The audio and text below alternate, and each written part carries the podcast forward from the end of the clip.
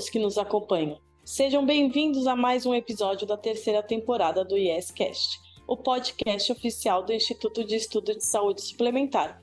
Eu sou Natália Lara, economista e pesquisadora do IES e seguirei com vocês hoje.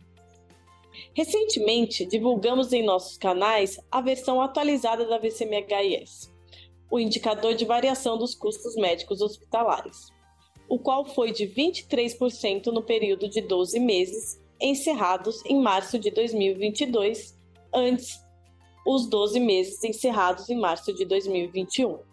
Mas o que significa isso? O que é a VCMH na prática? Como é apurada e qual é a sua importância? Essas são justamente as questões que vamos abordar no episódio de hoje. Antes de começarmos, faça um pedido. Siga nosso podcast em sua plataforma de áudio predileta e, se você preferir acompanhar pelo YouTube, assine o canal, ative as notificações e curta os nossos conteúdos. Bom, vamos ao nosso tema. A variação de custos médicos hospitalares representa o comportamento do custo per capita pago pelas operadoras pela utilização dos serviços de assistência à saúde dos seus beneficiários. O índice é calculado com base em dados de dois períodos consecutivos de 12 meses cada. Por exemplo, a VCMH de março de 2022, essa última apurada divulgada pelo IES de 23%, aponta a variação do custo médico hospitalar de abril de 2021 a março de 2022, comparando com o custo médico hospitalar de abril de 2020 a março de 2021. A VCMH é calculada a partir de uma metodologia internacional, sempre apurada a partir da composição da carteira de beneficiários. Por isso, no caso da VCMH-IS, o índice é uma média ponderada por padrão de plano individual, os quais são básico, intermediário, superior e executivo dentro da composição de uma carteira específica de planos individuais, o que possibilita a mensuração mais exata da variação do custo médico hospitalar. Assim, é possível mensurar o comportamento dessa carteira para que exista uma referência sobre como foi a variação dos custos dos planos individuais. Exatamente aqueles que, por força da lei, têm o reajuste anual definido pela Agência Nacional de Saúde Suplementar, ANS. Mas por que calcular a VCMH? Bom, essa variação é um dos mais importantes indicadores do mercado de saúde suplementar para a definição de um reajuste de mensalidade, seja qual for o perfil da carteira do plano de saúde e do tipo de contrato. Usa-se a VCMH. O conceito serve, portanto, para se apurar o reajuste do contrato de uma empresa que concede o benefício do plano de saúde para seus funcionários.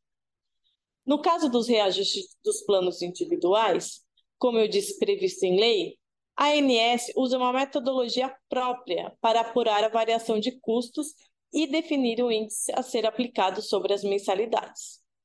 A VCMHIS é conhecida pelo setor há mais de uma década como um indicador de referência para se ter mais ou menos uma expectativa de como o órgão regulador deverá definir o reajuste a ser aplicado sobre as mensalidades dos planos individuais para os próximos 12 meses. Reforço, então, que não é um índice oficial e nem tem a mesma metodologia aplicada pela ANS, mas é o mais importante benchmark usado pelo setor de saúde suplementar. Portanto, a VCMHIS é um dos fatores que embasam a expectativa sobre o reajuste anual dos planos individuais e serve como uma referência, uma informação a mais para orientar as negociações do reajuste dos demais planos, baseados em contratos bilaterais, os chamados contratos coletivos empresariais e por adesão. Portanto, acompanhar a VCMH nos ajuda a antever para onde caminham os valores dos reajustes e nos dá uma noção inicial para a negociação nas contratações coletivas. Claro, as negociações coletivas se pautam na relação entre as partes, ou seja, a operadora e o contratante, e também na VCMH apurada nas carteiras desses contratos. Mas a VCMH-IS serve como um parâmetro para alinhar as expectativas. Além disso, nos permite avaliar e saber se os custos assistenciais no setor estão ficando mais caros ou mais baratos. Vamos entender o porquê dessa diferenciação. Para compreendermos melhor a VCMH, é importante conhecermos primeiramente a base de comparação para o seu cálculo, o custo médico hospitalar, o CMH da sigla VCMH. O CMH é determinado pelas despesas médicos hospitalares de um grupo de beneficiários de plano de saúde durante um determinado período. Ou seja, ele reflete o quanto custa, em média, prover aos beneficiários os serviços de assistência à saúde cobertos pelos planos. Estamos falando aqui sobre a apuração de valores baseado em pagamento das contas médicas, ok? É imprescindível ressaltar, então, que, para que a variação de beneficiários não influa em um aumento do CMH, o cálculo leva em consideração o custo por beneficiário, ou seja, per capita. Além disso, para se manter fiel à realidade, o cálculo também considera apenas as pessoas que já cumpriram a carência. Portanto, o valor do CMH resulta da multiplicação do preço do serviço pela quantidade de vezes que foram utilizados. E esse total é dividido pela quantidade de beneficiários que é de fato utilizaram o plano. De novo, reforçando, tudo se baseia a partir do pagamento efetivado nas contas hospitalares. Então, quanto mais se utiliza o serviço, maior é a possibilidade do aumento das despesas per capita na saúde suplementar. E é aí que a VCMH se diferencia da inflação medida do IPCA. O IPCA, assim como qualquer índice de inflação, calcula a variação de preços para o mesmo produto em dois momentos diferentes. Não leva em consideração quantas vezes os consumidores compraram o produto. Portanto, se, por exemplo, o café subiu 10% no preço, o que oscilou foi o preço dele. Nesse caso, por exemplo, subiu de um real para real dez centavos. Mas não apura quantas pessoas gastaram a mais consumindo café. Por exemplo, se a pessoa, por conta do preço mais barato, antes tomava três cafés por dia e passou a consumir um devido ao aumento de preço, ela pagou mais por café, mas teve um gasto total menor, pois deixou de consumir três para consumir um. O IPCA não olha isso, ela, ele só informa que o café subiu de para um real e dez centavos. Já a VCMH compara dois períodos e leva em consideração, além do preço dos serviços oferecidos, a frequência que eles foram utilizados, como se fosse a quantidade de cafés consumidos, usando a mesma analogia anterior. Isso explica também o motivo da VCMH geralmente ser maior que a inflação medida no período. Como mencionei, a última VCMH apurada pelo IES referente à comparação dos períodos de 12 meses encerrados em março de 2022 e março de 2021.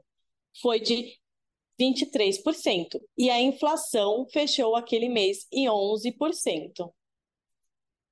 Esse comportamento se repete também no mundo. A VCMH também é calculada em outros países. E caso vocês tenham interesse em saber mais sobre esse comportamento, o IES tem um estudo que compara a VCMH do Brasil com a de outros locais do mundo. O texto para a discussão 69 está disponível no site do IES para download gratuitamente. Acesse www.iess.org.br. Clique na aba Biblioteca e depois TDs e Estudos. No site do IES, vocês também conseguem acompanhar a variação do AVCMH que é divulgada pelo Instituto. Lá também disponibilizamos os estudos periódicos com os índices e uma cartilha que ajuda a entender este complexo índice. Acesse www.is.org.br, clique na aba VCMH-IS e navegue pelos conteúdos sobre o tema. Espero que essa conceituação tenha ficado clara. Se tiver dúvidas, mande pelo site do IES ou também pelas nossas redes sociais. Estamos chegando ao fim de mais um episódio dessa terceira temporada do IES Cast. Gostaria de agradecer a audiência de todos. Antes de ir, peço que não se esqueça de deixar o seu like, assinar o canal e ativar as notificações, caso esteja nos acompanhando pelo YouTube. Mas, se estiver nos ouvindo pela sua plataforma de áudio favorita, siga o YesCast. Assim, você fica sabendo sempre que um episódio novo for ao ar. Encerro, então, por aqui. Muito obrigada e até o próximo episódio.